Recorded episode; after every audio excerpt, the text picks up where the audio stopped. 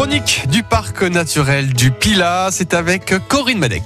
Qui dit dimanche dit promenade dans le Pila avec Florence Costet du parc naturel régional du Pila. Bonjour Florence. Bonjour Corinne. Aujourd'hui, on va parler de, de financement. Mais d'ailleurs, où sommes-nous exactement ce matin? On est à la maison des associations. Euh, je ne sais pas si vous savez, mais dans le Pila, on compte plus de 1000 Oui. associations de tout type. Très dynamique, oui. Voilà, c'est une richesse incroyable pour le territoire et du coup, j'avais envie de vous parler d'elle. Et elles font quoi ces associations, Florence? Eh bien, c'est un peu comme partout.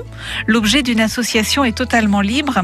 Suivant l'envie et la mobilisation des particuliers, ils se regroupent pour pratiquer une activité sportive, un loisir, pour porter un projet politique aussi, créer des événements, développer des solidarités ou alors proposer un programme culturel, préserver l'environnement. Et de ce côté-là, dans le Pilat, on en compte pas mal. Leurs domaines d'activité sont infinis. Et c'est toute la vie du territoire d'ailleurs. Mais elles vivent bien ces associations? Eh bien, c'est très variable. Ça dépend du dynamisme des membres de l'association et puis aussi de leur modèle économique.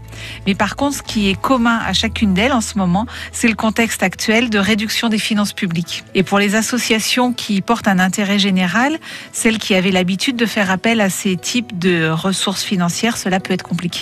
Et vous avez des solutions pour elles? Alors malheureusement, on n'a pas d'enveloppe cachée qu'on pourrait leur donner. Ah, Dommage. Mais nous avons pour elles la force de nos partenariats. Avec nos partenaires, on peut fournir conseils et formations. Qu'est-ce que vous voulez dire par là?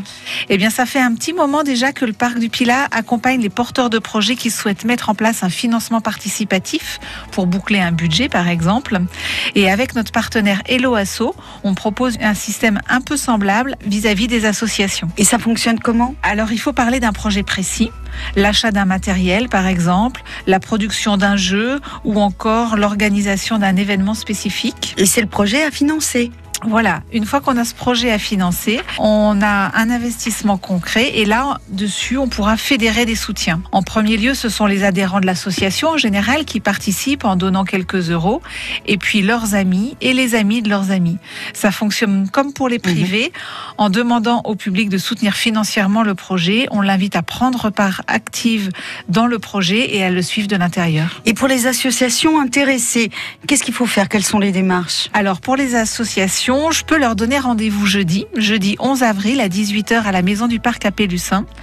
On a organisé une petite soirée avec le parc et Hello Asso pour euh, recevoir les associations et leur expliquer nos modes de financement. Mhm. Et en tant que particulier? Si vous êtes particulier et que vous avez envie d'aider une association, mais il y en a toujours qui ont besoin, il suffit de s'intéresser et on trouve vite des initiatives qui nous touchent et qui peuvent mériter d'être soutenues.